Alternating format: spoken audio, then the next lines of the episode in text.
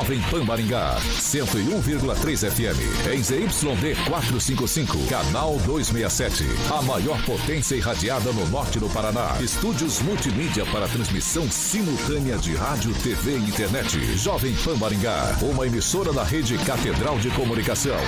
Jovem Pan. RCC News. Oferecimento Peixaria Piraju.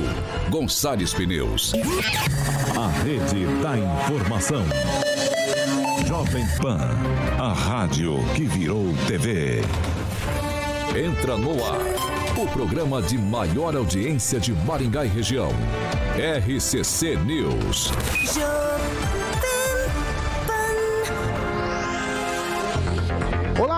Boa noite para você que nos acompanha aqui pela Jovem Pan Maringá 101,3.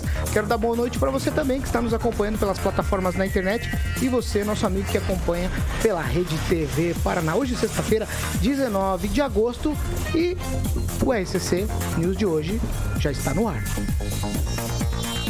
Vamos lá. Muito boa noite para você, meu amigo Alexandre Mota Carioca.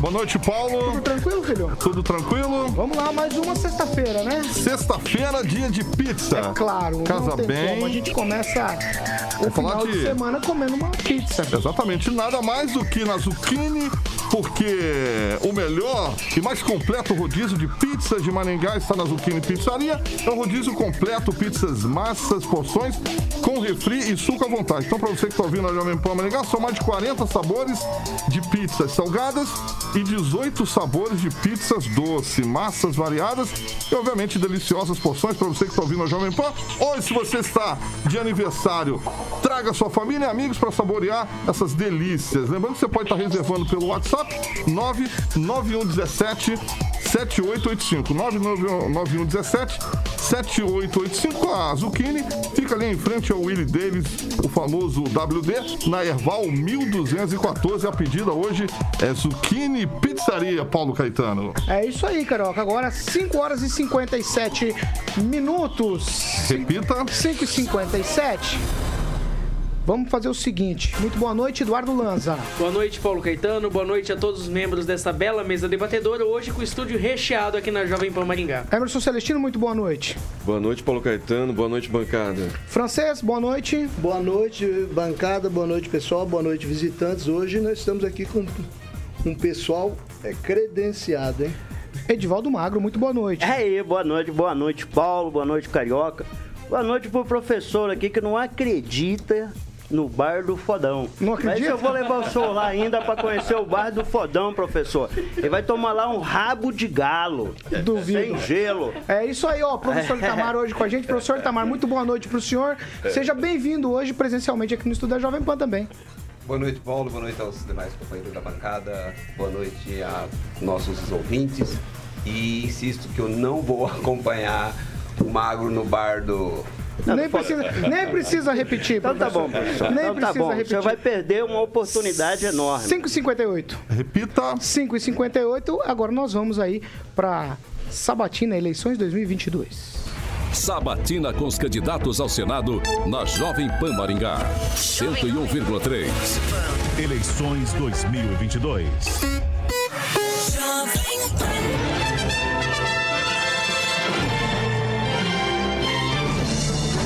É isso mesmo, estamos começando hoje nossa sabatina com os candidatos do Paraná ao Senado nas eleições 2022.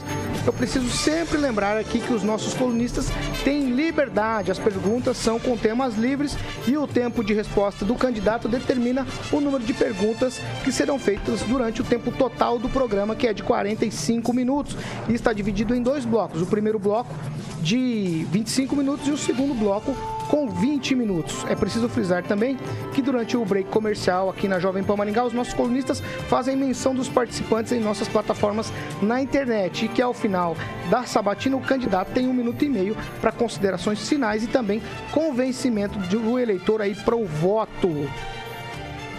Sabatina com os candidatos ao Senado na Jovem Pan Maringá, 101,3. Eleições 2022.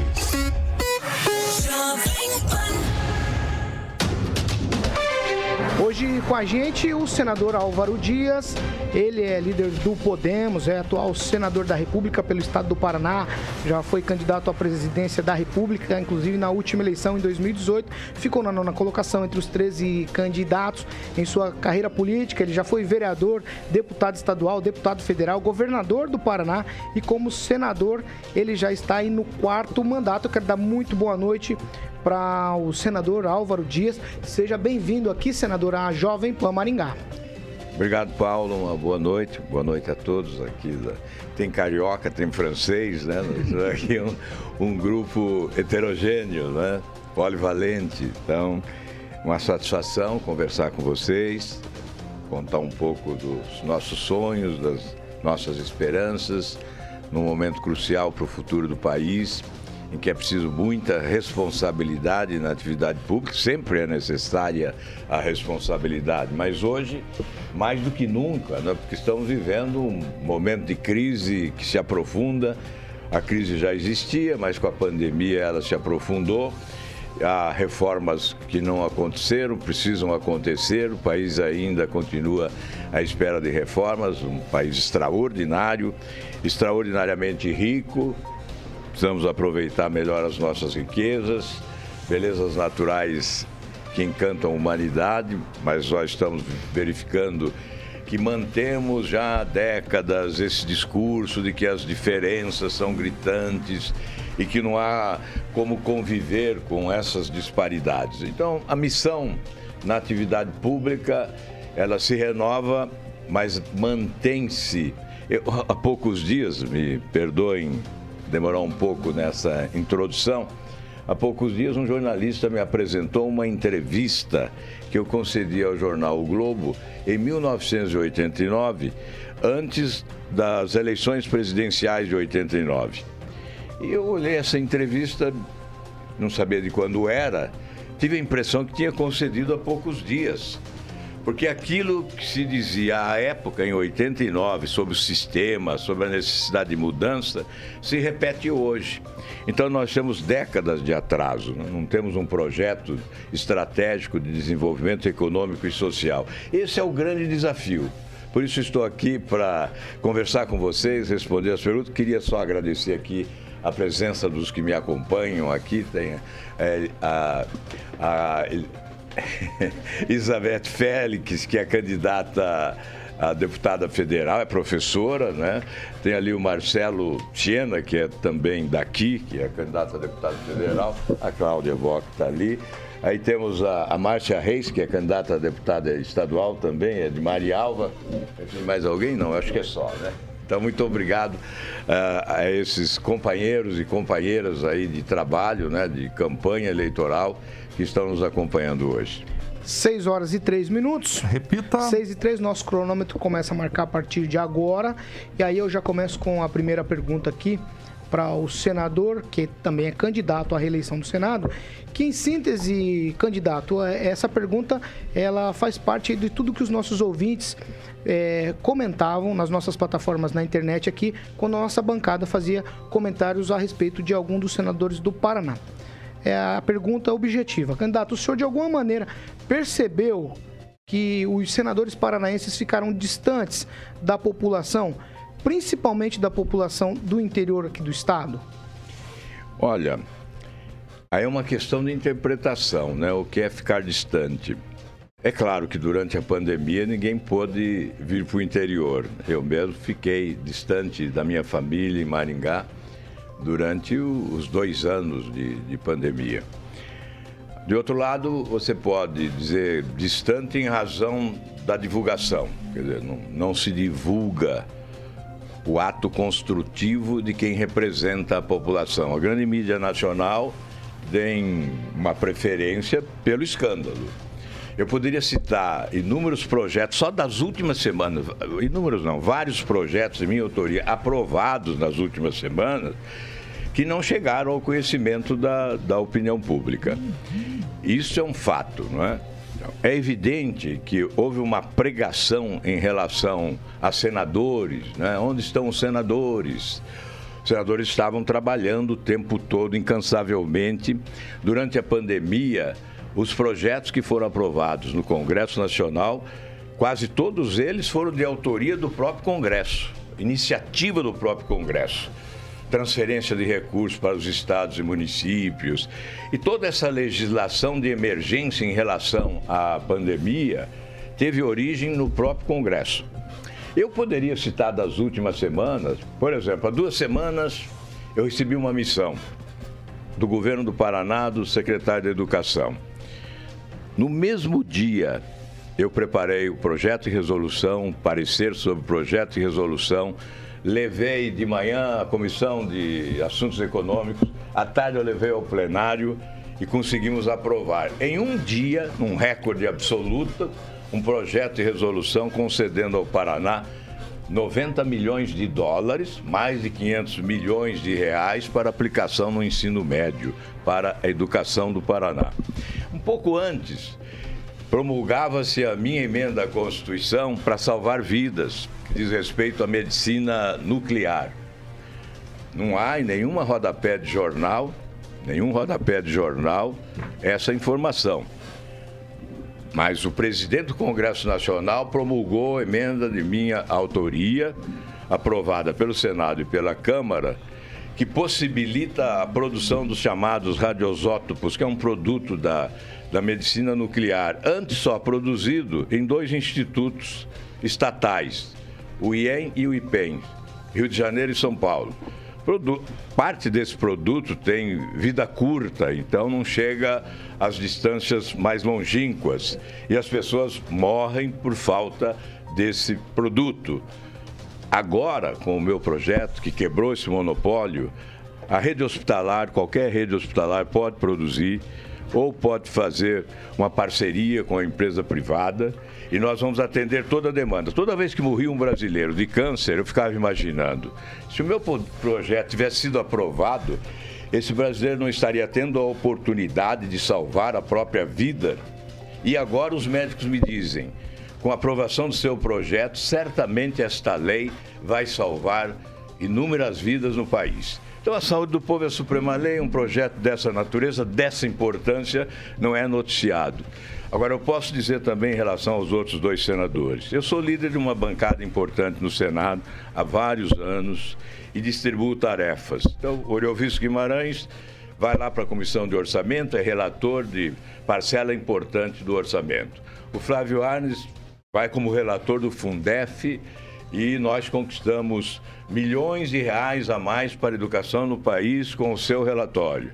Isso tudo tem um grande significado, mas infelizmente não chega à opinião pública, porque o político, para ser divulgado intensamente, ele precisa saltar a Petrobras ou os fundos de pensão. Quando ele é construtivo, ele não aparece. Eu sei que muitos dizem: olha, os senadores não pedem impeachment de ministro. Na verdade, ministro do Supremo, essa é uma conversa reiterada, não é? Na verdade, o nosso grupo político no Senado, nós criamos o chamado Muda Senado, trabalhamos para instalar uma CPI da Lava Toga, exatamente com o objetivo de dar satisfação à população sobre o comportamento do judiciário. E, evidentemente, encontrar substância para um eventual pedido de impeachment que pudesse alcançar qualquer ministro do Supremo. Agora, é preciso dizer sempre, com muita franqueza, que só o presidente do Senado tem essa prerrogativa de instaurar um processo de impeachment de qualquer ministro do Supremo Tribunal Federal. Não é um senador que não tem essa prerrogativa que pode assumir essa responsabilidade. Mas nós temos trabalhado para mudar isso, inclusive para mudar o sistema de escolha dos ministros dos tribunais superiores, substituindo a, o apadrinhamento político, a indicação política, né, pela meritocracia, pelo mérito, pela qualificação, pelo preparo, pelo talento. Tem forma, eu poderia explicar, mas eu acho que não, não devo me prolongar na resposta desta pergunta. Mas há uma outra questão essencial. Há um projeto de minha autoria que, que acaba com o foro privilegiado. Ele é de 2013, foi aprovado no Senado em 2017 está na Câmara desde o dia 7 de junho de 2017. Esse projeto, se aprovado, acaba com uma espécie de conluio que existe entre os poderes. e passa essa ideia à opinião pública a existência desse conluio. As pessoas dizem: olha, só senadores podem condenar ministros do Supremo e só ministros do Supremo podem condenar senadores, por isso nada acontece. Então, para que tudo aconteça, é preciso acabar com o foro privilegiado. Está lá o nosso projeto. Basta que o presidente da Câmara coloque em votação uma única sessão da Câmara, com votação em dois turnos, e nós daríamos esse salto civilizatório, acabando com o foro que beneficia mais de 55 mil autoridades no país. É uma espécie de pedestal onde se encontram esses brasileiros que são considerados, por essa legislação atrasada, né, superiores aos demais. Então, o fim desse privilégio certamente seria um salto civilizatório e acabaria com essa possibilidade Ô, senador, de posso interferir só claro. um minutinho, por favor? Pois não. Eu vou reforçar a, a pergunta, né? Porque eu sou derivou demais na resposta. Os senadores afastaram sim do cidadão. Eu sou jornalista há 40 anos nessa cidade e nesses oito, oito anos, o senhor, particularmente, veio aqui em algumas atividades da sua família. O Oriovisto e o seu Flávio Vaz nunca mais pisaram nessa cidade, pelo menos que eu saiba. Então, assim, essa derivação Olha. que se der, o que o, que o nosso ouvinte está querendo saber é presença física, vir aqui. Eu tenho absoluta certeza que caso o senhor estivesse vindo aqui em algum momento, em alguma atividade importante do seu mandato, do teu exercício, maior respeito pelo senhor, sou seu eleitor, mas de fato há sim uma ausência dos nossos senadores em vir à base. Mas todo, ninguém aqui está contestando o trabalho dos senhores lá, em absoluto. Nem a pergunta foi isso. O cidadão quer ver o seu senador, ele quer ver a presença dele. Olha, o senador Álvaro Dias esteve aqui, o senhor Euvício esteve aqui, teve uma votação muito expressiva, o senhor Euvício, e não se sabe onde ele está. Então o que nós queremos é presença, senador. Bem, eu... Desculpa ter interrompido não. o senhor. Não, eu agradeço até a oportunidade, porque nós somos eleitos para trabalhar realmente em Brasília. Eu, obviamente, eu visito muito o Paraná, com exceção desses anos de pandemia. Mas ninguém, nenhum político do Paraná andou tanto quanto eu nesse estado. Onde alguém foi uma vez, eu fui várias. Isso eu posso afirmar categoricamente, não é? Porque eu sou do interior e sei da importância da presença física no caso do, do Senado, é mais difícil, porque você tem o Estado inteiro. E se você for é, se preocupar com a presença física em todas as localidades do estado, você não vai trabalhar em Brasília, né? Maringá é São especial, é tua terra. Maringá é sua terra. Vezes. Se você acessar... Só certo, tua terra, olha, senador. Hoje é fácil verificar, né? Se você acessar as redes sociais, você vai e, buscar lá para trás, né? você vai ver que eu tive aqui muitas vezes. E, sim, e gravei. Sim, algumas questões pô, sociais, eu, né? Alguns eu, eventos eu sociais. gravo lá, eu, quando eu venho aqui, eu gravo em algum lugar. Recentemente eu tive aqui, fui até no SEASA, fui no Hospital Universitário, fui na UEM, fui no Hospital Psiquiátrico. Eu tenho ido sempre aí no Lar dos Velhinhos, fui lá, fui na APAI, eu sempre vou. Aqui visito Maringá. Muitas vezes. Tem que mudar a tua Agora, é assessoria, é claro, então, senador. A tua é assessoria não está trabalhando é bem. Não, não é assessoria. Porque os jornalistas não estão recebendo essas informações. Na, na verdade. Eu me considero um jornalista há 40 anos. Tudo bem. Na verdade, há aqueles que divulgam porque é muito fácil hoje acompanhar as atividades, né? Nós temos as redes sociais, a gente procura divulgar pelas redes sociais. Evidentemente, não temos esse acesso facilitado à imprensa. A assessoria pode fazer lá, usar o mailing de, de jornalistas e encaminhar. Mas a, a verdade é que não é notícia a visita de alguém na cidade. Não é notícia. Essa que é a realidade. Vamos ser francos, vamos ser francos. Não é verdade que nós não estamos presentes fisicamente. Eu tenho estado sim presente fisicamente, com exceção dos dois anos da pandemia. Até, evidentemente, distante da família nesses dois anos, como todo cidadão. No entanto, a presença em Maringá, especialmente, eu posso, eh, recentemente, depois da pandemia, eu já vim várias vezes a Maringá. Eu repito, eu tive lá na universidade, eu tive no hospital universitário, eu tive no hospital psiquiátrico, eu visito as entidades de Maringá, eu tive na associação comercial antes, tive na hoje de novo, mas eu tive lá antes, tive na Cocamar antes por, nesse período depois da pandemia. Agora, vou- durante a pandemia, realmente Senador, não eu era vou, possível eu, vou, estar gi- aqui. eu vou girar a mesa, eu vou dar a oportunidade agora para o francês, porque o nosso tempo é muito, realmente muito curto. Francês, é você agora. Senador, o senhor foi reeleito na última eleição aí com 77% dos votos. Muito expressivo, inclusive, entre os demais senadores da República, né? E agora, nesta outra campanha, parece que o senhor está enfrentando, enfrentando aí ventos cruzados, né? O que é que está acontecendo? É, pesquisa de opinião pública vale ou não vale? Ou o senhor vai retomar agora o protagonismo? Não, para mim vale. Tanto é que até pouco tempo, quando os candidatos colocados eram outros, não é? Eu tinha 60% dos votos válidos, sem começar a campanha. E hoje eu, eu lidero, embora com uma margem menor, porque temos um outro candidato que também tem visibilidade, obteve visibilidade. Então é preciso também respeitar os concorrentes. Né? Somos 10 concorrentes, eu respeito todos eles, né? sem distinguir um dos outros. é, o respeito é o mesmo por todos eles. Não subestimo ninguém. Evidentemente, cabe à população do Paraná fazer a escolha. É, o que eu posso apresentar é o rol de realizações que eu tenho. Nesta hora não vale falsa modéstia, né? mas eu tenho que dizer, francês, que não há nenhum político do Paraná que tenha o rol de realizações que eu tenho, tanto no executivo como governador, quanto no legislativo. Os avanços obtidos. Eu fui relator, por exemplo, das alterações da Lei Pelé, para quem gosta de esporte, foram avanços significativos. É, presidi a CPI do futebol e lá tivemos origem ao Estatuto do Torcedor, a Lei de Responsabilidade do Desporto, que hoje permite o Ministério Público a- in- é, indiciar e responsabilizar civil e criminalmente cartolas do futebol por gestão temerária, por endividamento abusivo, por desvio de recursos. Antes não era possível. Aliás, foi a nossa CPI do futebol no Brasil. Se você ler os livros do Andrew Jennings, um jornalista da, da BBC falecido recentemente, o Jogo Sujo, ele cita o nosso nome 60 vezes e acredita a nossa CPI do futebol o início da derrubada da cúpula da FIFA por corrupção.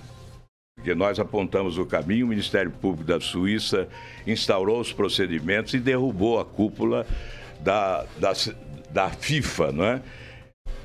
Nós fizemos, foi relator da, do Plano Nacional de Educação, apresentei 103 emendas, 54 foram aprovadas, são avanços na, na legislação. Então, eu, sinceramente, o rol de realizações, tanto no Executivo como governador, como no Legislativo, como parlamentar, esse rol de realizações é que me autoriza a voltar aqui numa campanha eleitoral para dizer que gostaria de continuar no Senado com o mesmo entusiasmo de sempre, desde o primeiro momento, disposição para o trabalho, entusiasmo, honestidade para dar continuidade num momento crucial para o futuro do país, com crise econômica, crise moral, necessitando de uma representação no Congresso Nacional que possa sim contribuir para as mudanças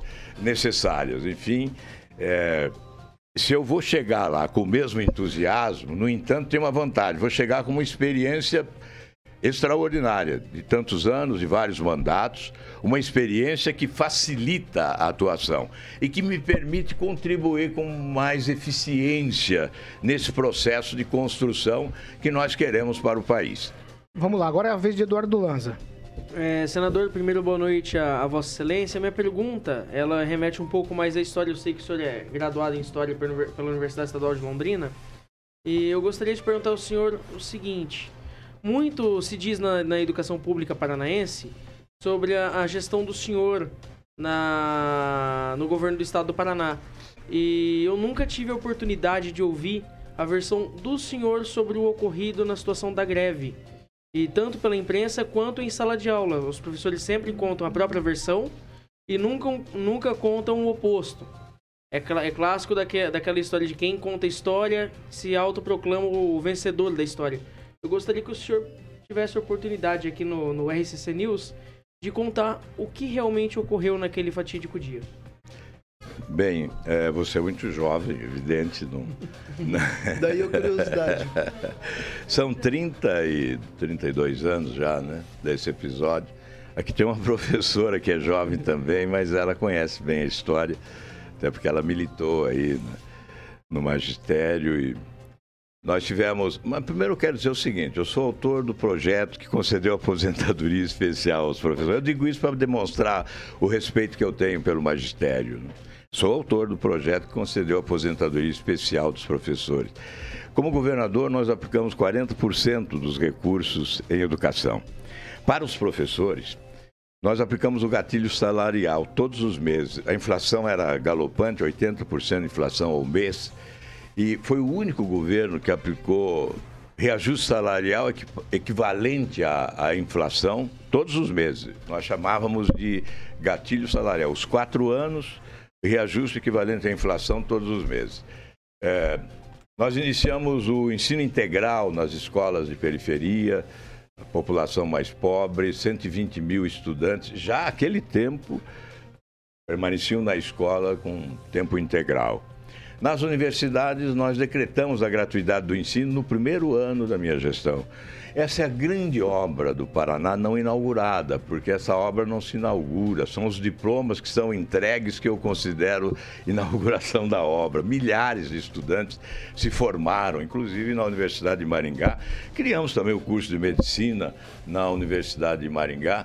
A gratuidade do ensino eu considero a maior conquista social das últimas décadas no, no nosso estado porque realmente possibilita que jovens pobres, de camadas pobres da população, possam se tornar doutores. Esse episódio foi um episódio isolado e prevaleceu uma versão, aliás, não prevaleceu, porque se nós formos visitar os professores do Paraná, certamente a maioria esmagadora tem exata noção do que ocorreu. Até porque aquele episódio é, já foi explicado inúmeras vezes, né? Na verdade, havia um momento de greve no país que foi é, consequência da abertura, né, da liberdade para as greves. Né? Nós tivemos, acho que, mais de 5 mil greves no país naquele ano. E essa greve no Paraná, em Curitiba, não era só de professores, tinha petroleiros, tinha construção civil, que nada tinha a ver com o governo estadual. Mas por uma, um pressentimento ou uma intuição, no dia anterior, eu pedi à segurança que tivesse todo cuidado, que não usasse nem mesmo a bomba de efeito moral, porque é uma prática usual da polícia. Né? Eu pedi, olha, não use. E quando eu cheguei de Santa Catarina, porque eu não estava, tinha uma reunião do Mercosul, do Mercosul não, do Codesul, né? em Florianópolis, quando eu cheguei, exatamente quando eu cheguei, eu vi um soldado soltou lá uma, uma bomba de efeito moral. Imediatamente eu pedi a prisão dele, instaurei inquérito policial militar. O inquérito concluiu que ele apenas cumpriu o dever dele, né, que é uma prática da polícia, não tem para dissolver é, tumultos. E eu recorri, não satisfeito com a conclusão, eu recorri. Mais uma vez houve a confirmação de que o policial cumpriu apenas o seu dever. É, se nós formos analisar isso e, e tivermos a oportunidade de conversar com quem viveu o momento, ou seja, da Polícia Militar ou do Magistério, Hoje aquilo ficou muito pequeno diante dos acontecimentos que ocorrem como rotina em todo mundo, né? Grandes manifestações, é, bomba de efeito moral que é utilizado. Mesmo na educação do Paraná, nós tivemos um episódio muito mais grave do que aquele, mas ficou a versão. E eu ouvi de um depoimento de alguém que frequenta o Tribunal de Justiça do Paraná que disse o seguinte: é, realmente ele tem que comemorar essa exploração, porque isso significa que nada possuem contra ele. Então precisam usar esse episódio, a versão desse episódio, como se fosse o grande problema da vida dele.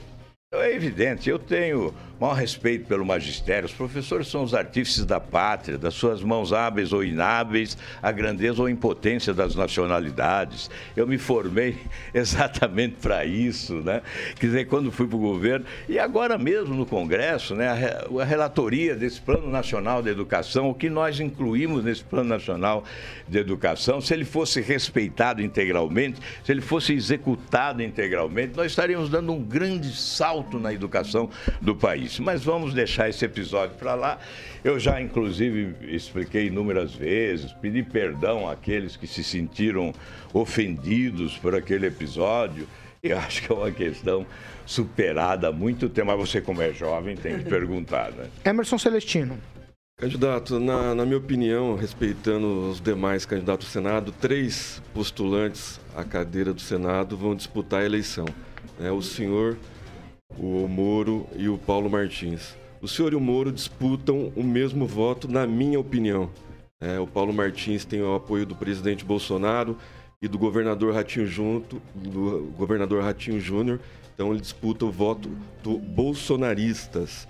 O senhor e o Moro, né? E o senhor em 2018, é, logo após a facada que o presidente covardemente levou de um militante da esquerda, é, o senhor desejou a, morte Celestino. do presidente Bolsonaro. O que o, o senhor tem a falar para o pessoal do agro, né, principalmente os bolsonaristas? Bom, primeiro, eu jamais desejei a morte de alguém, muito menos do presidente Bolsonaro. Nem dos maiores inimigos eu desejo a morte.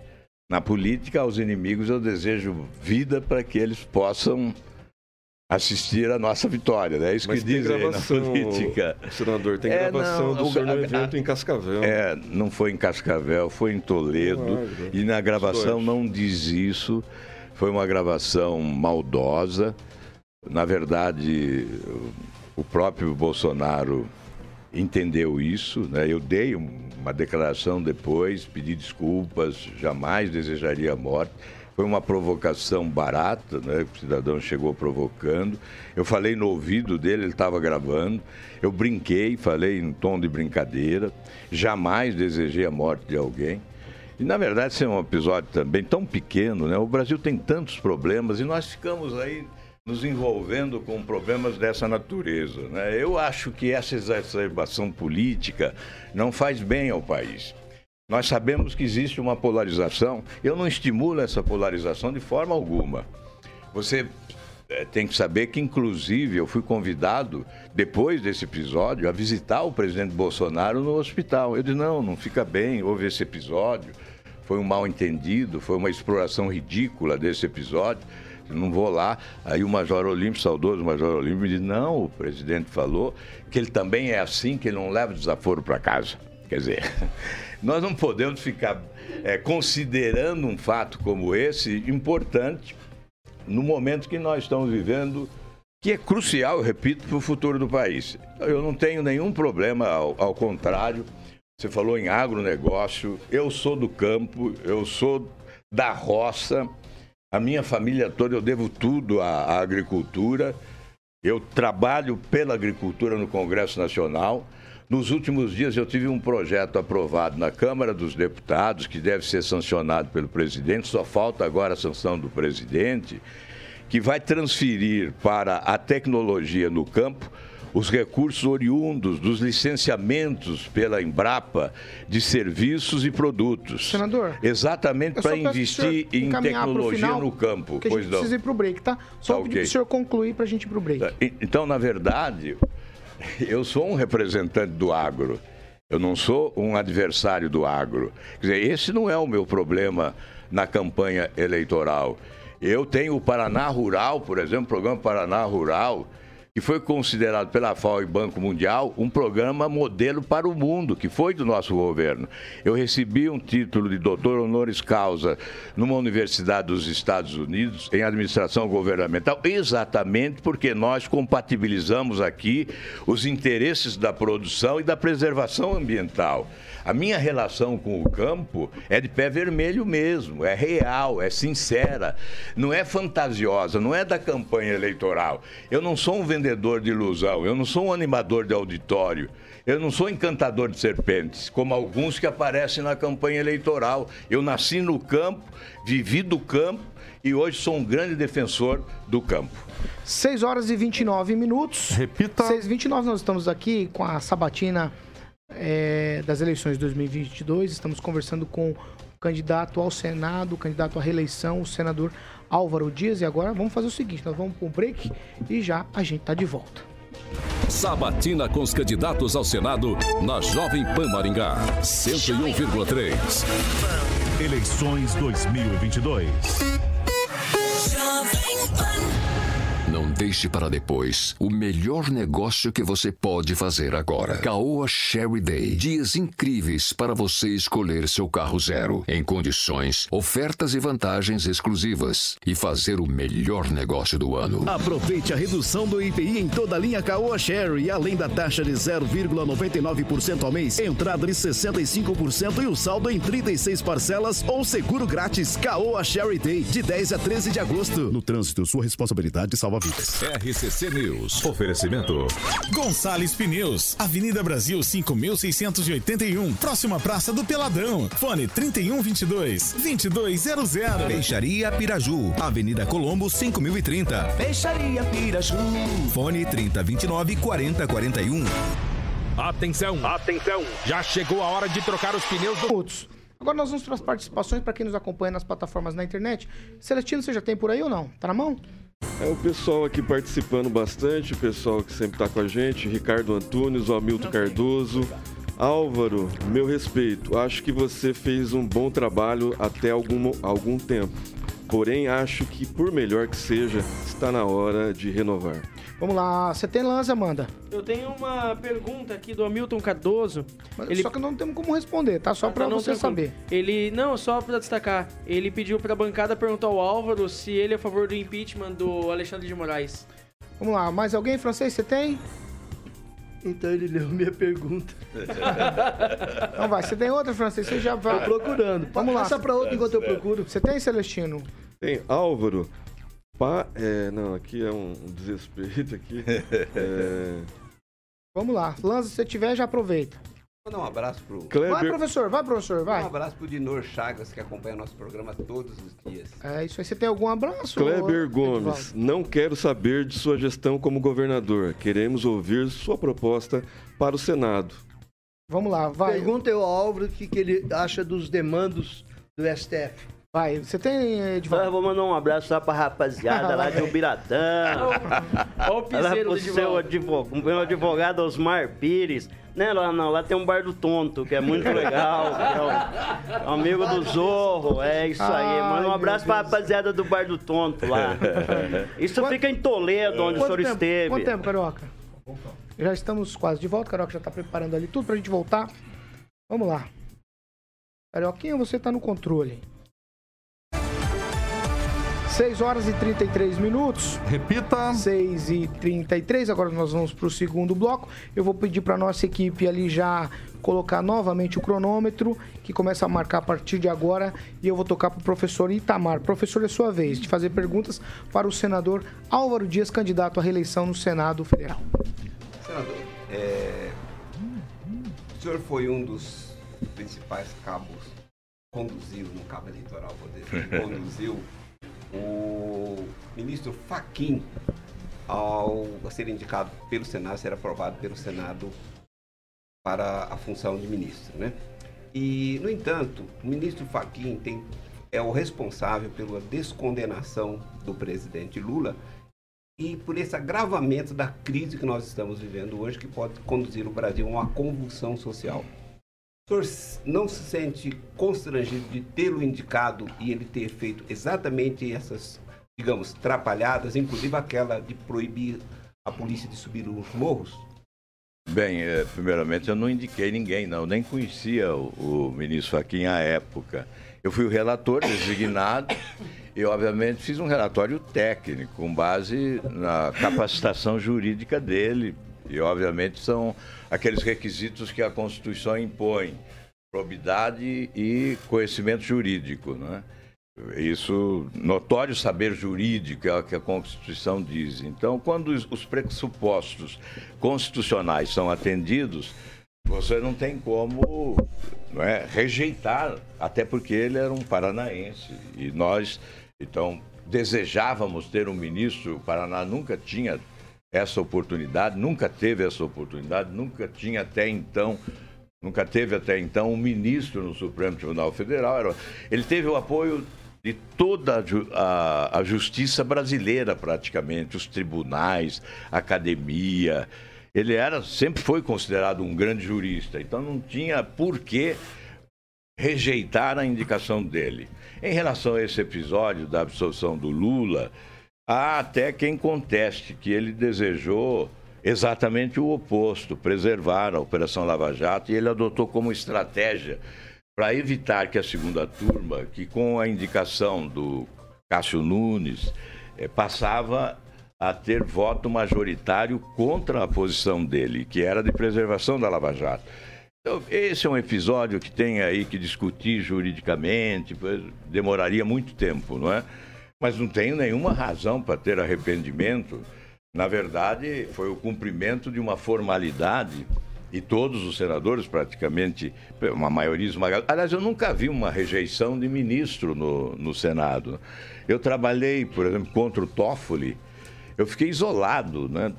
debatendo, é, condenando a indicação dele, e, no entanto, foi voto vencido nós temos que respeitar a maioria, né? E a maioria, até hoje no Senado, não rejeitou ninguém, né, como ministro. Por isso, o que eu faço hoje é defender a mudança desse sistema.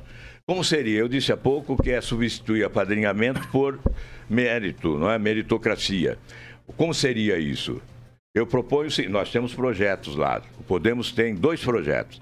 Seria a eleição de três, é? uma lista tríplice. Então, o Ministério Público elegeria um, o, a magistratura elegeria outro, a advocacia, administrada pela OAB, indicaria o terceiro. E o presidente da República escolheria um dos três e submeteria ao Senado. E nós teríamos um mandato fixo de 8, 10 anos. Teríamos que discutir se 8, 10 ou 12 anos, mas não esse mandato longevo que temos hoje. Eu acho que com isso nós restabeleceríamos a credibilidade do Supremo Tribunal Federal porque fica a suspeição em razão da indicação política. Veja, você mesmo traz um exemplo né, de suspeição em relação ao ministro Parquim, porque ele foi indicado politicamente. Se nós eliminarmos essa indicação política, os ministros chegarão pelo seu mérito, com credibilidade. E aí nós poderemos restabelecer a credibilidade do Supremo Tribunal Federal. Essa é a minha opinião, essa é nossa tentativa. Se eu pudesse responder também essa questão da renovação, não é? eu responderia dizendo que o Senado é a casa da maturidade política. Lá passam ex-presidentes, ex-governadores, ex-ministros, não é um lugar para o aprendizado. E eu entendo que aqueles que correspondem às aspirações devem ser valorizados e preservados. Evidentemente, a renovação política é uma necessidade, mas ela tem o andar adequado para que a renovação se dê. Eu comecei como vereador. Fui vereador, fui deputado estadual, fui deputado federal, fui governador, fui senador. Aliás, quando dizem por que, que você quer continuar, eu respondo da seguinte maneira, dando, fazendo uma comparação. Um jovem chega a uma empresa, pede emprego, aí o empresário diz: você vai ser estagiário, aí gosta, investe, ele estuda, aprende, passa pela universidade, faz pós-graduação, mestrado, doutorado e volta e diz para o empresário: olha, agora eu me preparei, eu vou embora, vou montar a minha empresa e vou ganhar dinheiro. Olha, isso não é justo. Houve um investimento nele. É o meu caso. Se eu fosse embora agora, depois do investimento que o Paraná fez em mim, de vereador a governador e senador, certamente eu estaria cometendo uma traição, seria um egoísmo ir para casa agora, abandonar o país e o Estado quando há dificuldades pela frente, seria egoísmo, seria traição, seria ingratidão. Eu não posso fazer isso. É por isso que eu pretendo continuar. Se o povo do Paraná for generoso e confiar e acreditar, eu continuarei com esse propósito. 6 horas e 39 minutos. Repita. 6 e 39 e a segunda meia hora do programa é um oferecimento de PIP Consórcio Araucária. Carioca, é com você. Muito bem, Consórcio Investimentos, agora a PIP é representante autorizado do consórcio Araucária. Bom, consórcio de automóveis, que engloba aí carros, motos, caminhões, consórcio de eletro, móveis, imóveis e serviços. Então, para você que busca empréstimos consignados, a PIP Consórcio Investimentos tem uma taxa pequena que cabe no seu bolso. Então, agora o atendimento presencial fica na Avenida Governador Bento Munhoz da Rocha Neto, número 534, sala 14. O telefone é 44 991856363 e consórcio empreendimentos consignados é na PIP Consórcio e Investimentos, agora autorizado Consórcio Araucária, Paulo. 6 horas e 40 minutos. Repita. 6 e 40 nós estamos aqui hoje entrevistando o candidato à reeleição pelo pro Senado Federal, o atual senador Álvaro Dias, é a vez de Edivaldo Magro. Belo discurso, hein, ô? Essa da renovação. Bem decorado, eu concordo. Mas só lembrar que o investimento que nós fazemos, que esse país faz na manutenção do Legislativo Federal, esse ano vai ser de 14,5 bilhões de reais. É muito dinheiro, Paulo. O senhor ganha 33 mil reais por mês, o leva 300 mil de cota, cota parlamentar. O senhor deve fazer, que o senhor não faz auxílio, moradia, mas é o que o senhor leva, por favor, isso é extensivo a todos os, os senadores. Então nós temos um legislativo caro. E eu vou perguntar exatamente, senhor, o senhor já respondeu, mas eu gostaria de não tiver esse discurso, viu, Alvo? Eu me sinto mal representado pelo senhor lá e eu votei no senhor quando o senhor disse que nenhuma das suas pautas principais andaram. As pautas da toga, falta das mudanças de, de, de- de indicação lá pro, pro STF. Então eu acho que eu me sinto mal representado porque essas pautas eu acho elas tão relevantes importantes e não andaram. Mas eu vou insistir, o senhor está há 53 anos na vida pública. Eu acho sim que o legislativo pode ser sim um ambiente de aprendizado para novos.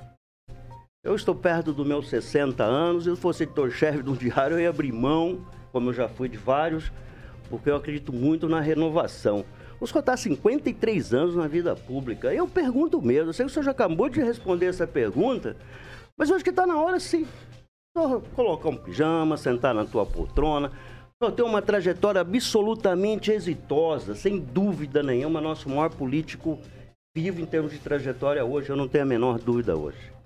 Mas, sinceramente, eu acho que está na hora de renovar, sim. Eu gostaria muito que o senhor tivesse andado com a PEC para reduzir o número de parlamentares. Eu queria reduzir de 81. A pergunta, Edivaldo. É, eu, a minha Ah, pergunta vai nessa na renovação. aí. Eu acho assim, eu sei que o senhor vai Muito boa fazer. pergunta. Então eu acho muito importante falar boa isso. Nós temos um custo. E eu já respondo as duas, viu, Tá senador? Tá? Vou responder as Porque, duas. por favor. Tá certo. Obrigado pela pergunta. Eu acho fundamental.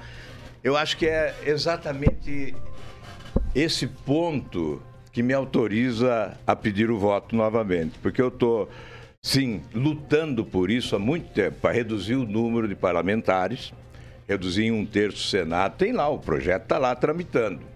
Se houvesse uma pressão popular, certamente esse projeto poderia andar mais. Mas a imprensa não destaca a existência de projetos dessa natureza. Então, eu quero reduzir o número de senadores, deputados federais, estaduais, vereadores, um legislativo mais enxuto, mais econômico e mais qualificado.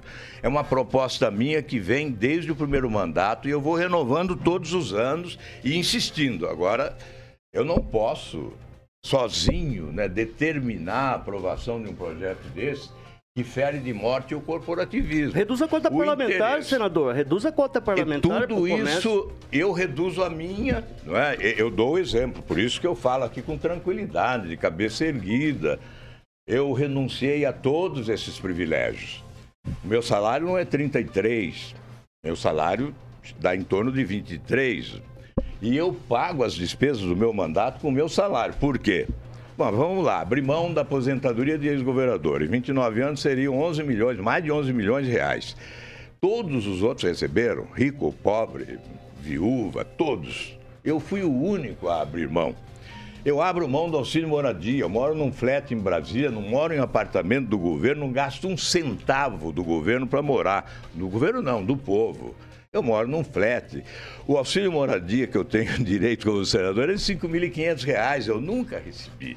Eu não recebo, eu a, a, dispenso a verba indenizatória, que é a manutenção do trabalho do senador. Eu tenho, por exemplo, um escritório em Curitiba, eu pago as contas do meu escritório, eu não uso a verba indenizatória. Então eu, eu não falo apenas, como você disse que eu faço o discurso, eu tenho que fazer o discurso, eu tenho que prestar contas, eu tenho que conversar com as pessoas, eu tenho que dizer o que eu estou fazendo. Eu estou dizendo isso agora, não porque eu quero usar isso para ganhar a eleição, que eu abro mão de tudo isso, mas porque você perguntou. E para que eu tenha autoridade de combater o privilégio ou os privilégios das autoridades, eu tenho que abrir mão dos meus. Você tem razão de condenar aqueles que chegam dizendo que combatem privilégios, mas não abrem mão dos seus. A primeira pergunta é essa: você abriu mão dos seus privilégios? Essa é uma pergunta que não pode faltar. Então veja, eu quero sim essa mudança, eu quero mudar o sistema, eu luto por isso há tantos anos e só estou pedindo para continuar, para continuar lutando. É claro que se eu fosse um egoísta, se eu fosse um oportunista, eu iria embora agora, diria como você disse, a bela trajetória política e tal. E iria para minha casa, cuidar da minha família, ganhar dinheiro na iniciativa privada. Não, mas eu, eu continuo porque é vocação. Eu estou aqui porque eu tenho a impressão que eu nasci para isso. E não adianta pedirem para eu desistir. Não adianta dizer que eu já estou lá há muito tempo. Que bom! Muito tempo com a ficha limpa, com a ficha limpíssima. Eu posso dizer isso porque Deus é testemunha do meu comportamento as factoides, versões, fake news, isso a mim não atinge, porque Deus é testemunha desse comportamento. Então o que eu posso pedir, aliás, quando diz, não, está na hora de parar, eu falei, poxa, não vou ser candidato a centroavante do Corinthians nem do Grêmio Maringá. Eu, eu tenho que ser candidato a senador que é, é o que eu sei é, fazer pois hoje. É, senador, né? mas causa uma apreensão e... a mim, o senhor começou essa conversa lá atrás, falando que esse país de 89, o senhor viu uma, uma, uma... Uma entrevista com o senhor deu, esse país não avançou, não tem um plano, não tem. É claro, lá no é claro. Início. Eu, sou... eu, tô triste com esse país, que o senhor faz parte. Tô, o senhor é um representante da República aqui. Eu e está nos sou. dizendo que esse país não avançou. Eu desminto o senhor. Eu acho que esse país cresceu muito. Não, o país avançou bastante, esse é um claro, grande país. Poderia ter crescido Poderia mais. Poderia crescer mais, mas eu acho que nós vamos respeitar um pouco mais Se esse nós país. tivéssemos mas eu vou insistir, um poder público eu vou qualificado, que que tá o país cresceria mais. Eu... Se nós tivéssemos autoridades públicas competentes e honestas, o país cresceria mais. E eu estou lá para defender isso.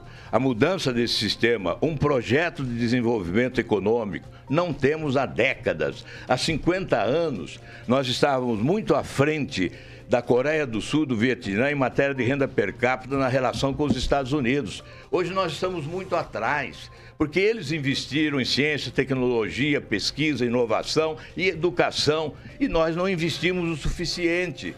Eu estou lá e vou voltar, se Deus quiser, em que pese alguns não desejarem, eu imagino que a maioria da população do Paraná valoriza o trabalho, a dignidade, a honestidade, o esforço e o respeito à sociedade. Por isso eu acredito que eu vou voltar para o Senado para continuar essa luta.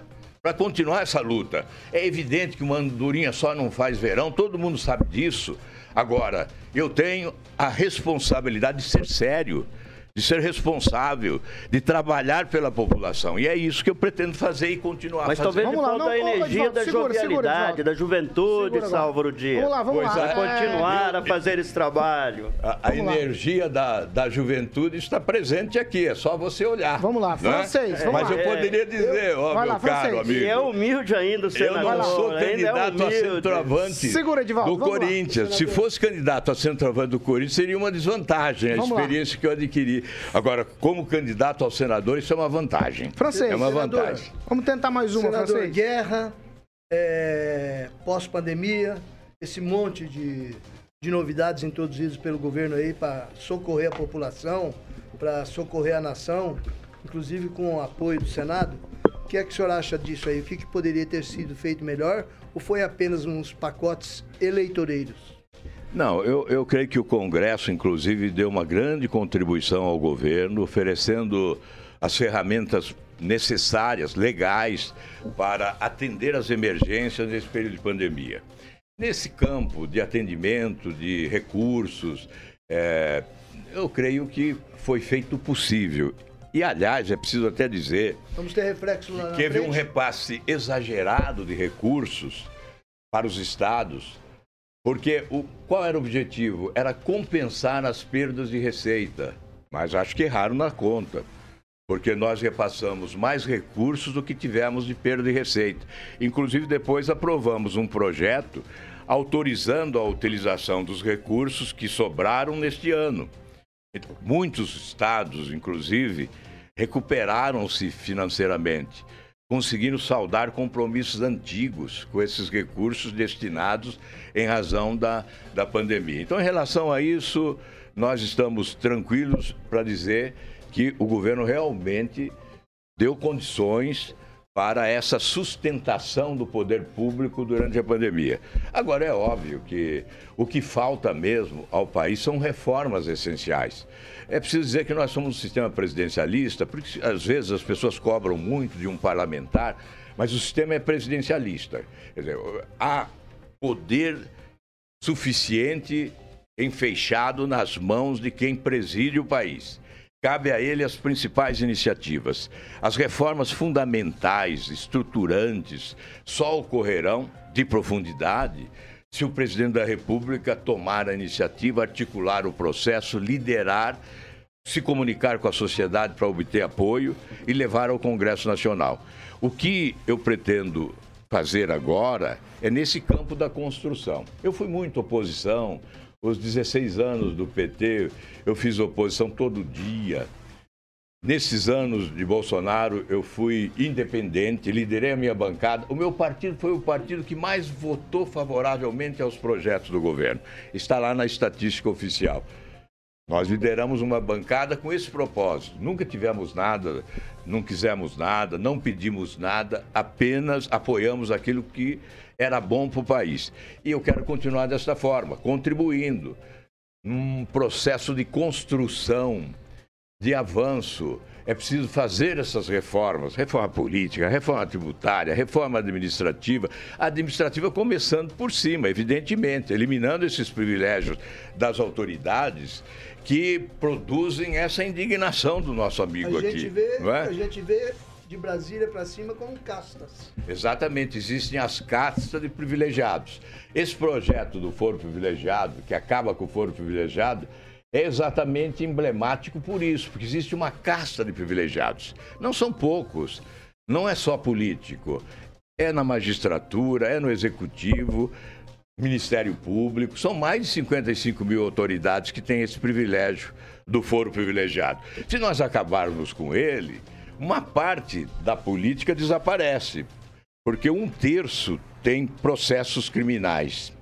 Um terço do Senado, da Câmara. Há candidatos que disputam a eleição para obter o foro privilegiado. Portanto, se nós acabássemos com o foro privilegiado, nós estaríamos eliminando uma parte podre que existe na política e que certamente acaba provocando uma generalização que provoca também indignação da população e que não, não deixa de ser pouco inteligente, porque é preciso valorizar os corretos. É preciso valorizar os corretos. Se nós não valorizamos os corretos, vamos abrir espaços para os incorretos. Essa é a realidade. Vamos lá, professor Itamar, a gente tem um minuto para o senhor perguntar e também para o nosso candidato responder essa pergunta. Vai lá. Bem, senador, é, o que eu gostaria de. Bom, primeiramente, uma observação, né? O senhor abriu mão de tanto privilégio com o salário. O senhor, sabemos que a mordida Não. do leão está quase pagando para ser senador, pelos Não, cálculos que eu não quero que- dizer isso, porque vão dizer que eu tô. Não, mas eu tô por vocação, não é para ganhar dinheiro. Se eu quisesse ganhar dinheiro, eu saía da política. a, a- a minha questão é a seguinte. Os que ganharam dinheiro na política foram presos. E nessa,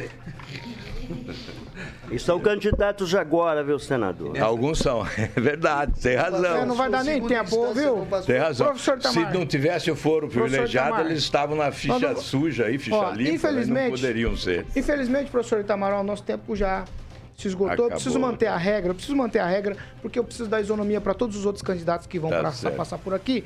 E agora eu vou dar a oportunidade para o senador Álvaro Dias de um minuto e meio contando no relógio. A partir de agora, senador, o senhor ficar à vontade Tá pedir ok. voto e convencer o eleitor a votar no senhor. Fique à vontade. Tá bom, olha, é, eu quero dizer o seguinte.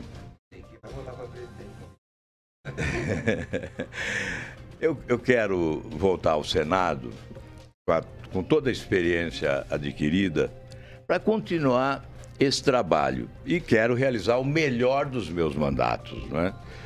Exatamente, eu disse aqui já que eu tenho hoje o mesmo entusiasmo que eu tinha quando fui governador do Paraná. Quer dizer, eu assumi o governo do Paraná há quanto? 33 anos. Em 87. 87 o senhor assumiu. 87, 15 de março de Até 87. E fui 1991. até o último dia do meu mandato, né, no, no dia 15 de março de 91. Eu não Exatamente. disputei a eleição, fiquei até o último dia cumprindo o meu dever. Eu não saí para disputar a eleição. Então, eu tenho hoje a mesma energia, o mesmo entusiasmo que eu tinha naquela época.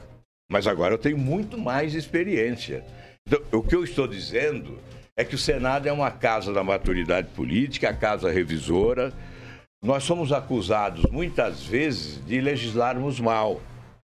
E, evidentemente, compete ao Senado as correções. Se a Câmara legisla mal, cabe ao Senado a correção, a revisão. E é evidente que a experiência contribui muito para a superação de equívocos. Eu estou advogando a, a experiência. Que o senhor conclua, candidato. Pois não, vou concluir. Então quero dizer que eu tenho fé em Deus, tenho fé na vida, como diz o poeta, e vou tentar outra vez. Tenho tentado, vou continuar tentando. E peço que os paranaenses tentem comigo. Nós caminhamos juntos até hoje, espero caminhar juntos por mais um tempo, dando a nossa contribuição com dignidade, com honestidade e muito trabalho. 6 horas e 56 minutos. Repita. 6 e 56 é hora de falar de Beltrame Imóveis. Carioca, vamos lá. Muito bem, vamos falar de Beltrame Imóveis, 18 anos em Maringá, especialista em vendas, locação, loteamento e, obviamente, compra. Beltrame Imóveis é a melhor opção para você, ouvinte da PAN, que está procurando um imóvel residencial, comercial. Você pode estar acessando o site beltrameimóveis.com.br e quem procura na Beltrame acha, Paulo Caetano. 6 horas e 57 minutos. Repita. 50... Tchau, Eduardo Lanza. Tchau, Paulo Até. Caetano. Até, é até segunda-feira, né? Ah, é, até segunda. até segunda. Achei que ia trabalhar amanhã. Não, Tô não. tão acostumado. Vai, Lanza. Tchau, Paulo Caetano. A- é, tchau a todos os amigos da mesa bancada. E tchau em especial também ao senador Álvaro Dias, que, que hoje humildemente esteve na nossa bancada. Tchau, Emerson Celestino. Até segunda. Agora acertei. Até segunda e o telefone de plantão da Beltrame que o Carioca esqueceu, né? Ó. O Elcio Alda tá com o telefone lá 988 27 8004. 988 27 8004. Tchau, francês. Boa noite. A presença do senador Álvaro Dias deu tom realmente de que agora começou a campanha. Tchau, professor Itamar. Foi muito bom receber o senhor aqui. O senhor que está sempre com a gente aí, remotamente, digamos assim, hoje presencialmente aqui. Eu que agradeço, boa noite a todos, boa noite ao professor, ao senador Álvaro Dias. E foi um prazer conviver com vocês aqui na bancada, o Carioca, né? E todos os demais. Grande abraço. Tchau, Divaldo Magro. Tchau ao filho da dona Helena do seu Silvino, que eu tive o prazer de conhecer. Nascido em Coatá no dia 7 de dezembro, no mesmo dia em que eu nasci. Opa! E o senhor é jovenzão, rusticão, forever young mesmo?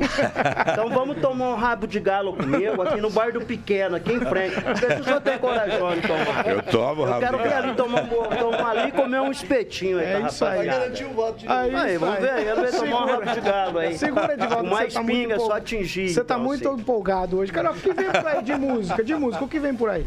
Vamos de Daft Punk, One More Time, Paulo Caetano. Qual, que é o- qual que é o hino do Edivaldo? Pelos bares da vida. Não, pelos bares da vida, não. Família, Ele é um cara, é um cara, é um cara, é um cara de família. Ó, é o seguinte, você que nos acompanha pela Jovem Pan Maringá, também pela Rede TV Paraná ou por nossas plataformas na internet, na segunda-feira, às 7 da manhã, a gente continua com a nossa série de sabatinas. Na segunda-feira é a vez da candidata ao governo do estado, na segunda, às 7 da manhã. Candidata ao governo do estado pelo PMN, a Solange Ferreira Bueno, vai estar aqui com a gente, respondendo também todas as perguntas. Ela aí que briga pela cadeira lá para o governo do estado. Tá certo então? Na segunda a gente tá de volta, Carioca. Certo, Paulo. Bom final de semana. Para todos nós, certo?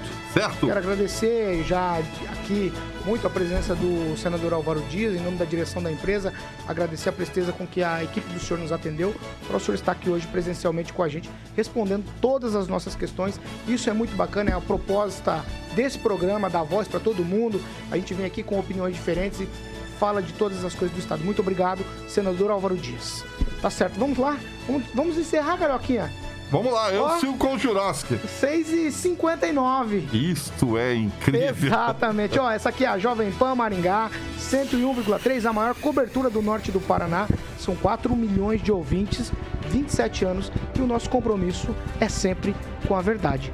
Tchau pra vocês, bom final de semana e se cuidem, hein? Tchau, tchau.